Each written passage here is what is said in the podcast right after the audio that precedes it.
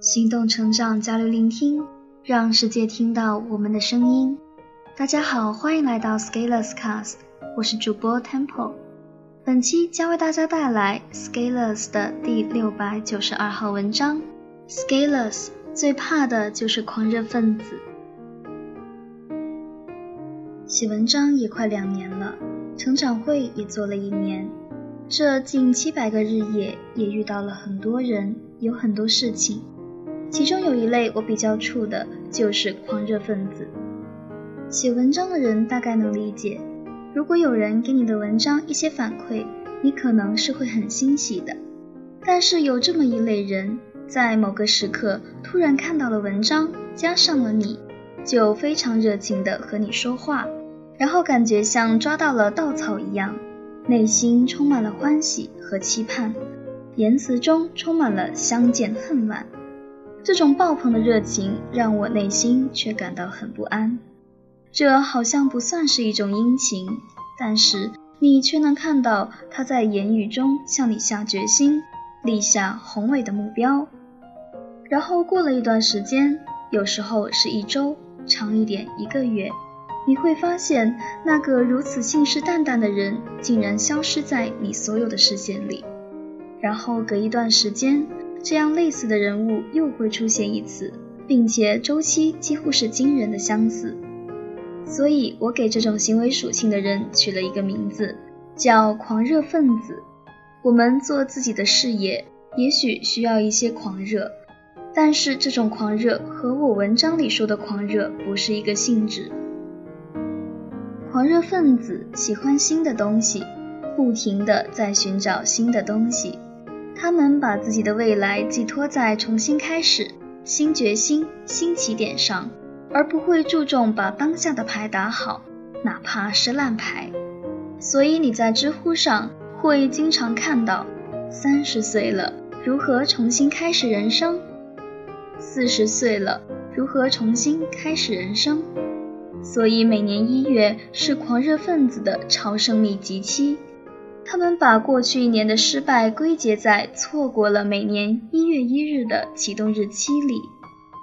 人生哪有重启，只有重构。虽然过去不等于未来，但是未来却孕育在过去中。狂热分子往往忽略言行一致的力量，言行一致的背后是担当。但是，狂热分子最喜欢做的就是让其他人为自己的错误买单。每一次买单都会有一些非常合理的理由，比如没时间，比如不知道，比如不适合。但是，如果你去翻出这些狂热分子三个月前的话，你会发现，这真是一个自己打自己脸的一个过程。有时候我很喜欢做的一件事情，就是把一个人以前说的话翻出来，然后截图发过去。于是往往会让对方气急败坏。对于我自己而言，持续写作的要求也是如此。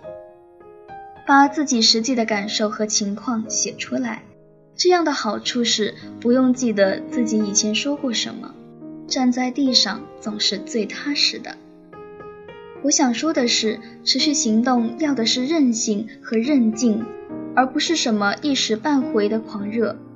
除非你能真的持续狂热，但是当这种狂热变成了一如既往的习惯，反而根本不会让人感到狂热了。我们对于我们要做的事情，的确需要有强大的热情和能量，但是这种热情和能量要加以良好的驾驭和控制。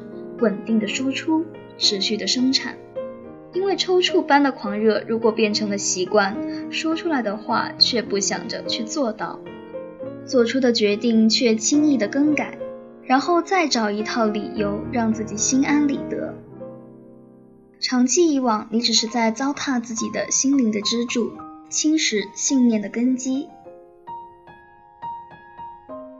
到最后，你可能发现自己剩下的东西不多。你甚至连自己的公信力也全部搭进去，因为你已经习惯了自己打自己的脸，而你说出来的话你自己都不信。然后你想着要重新开始，这倒也不是不可能。但是先把你的狂热收起。还有，如果到这个时候，千万不要来找我，我只是想静静和静静的做事而已。好了，本期文章到这里就全部结束了，感谢您的耐心收听，我们下期再会。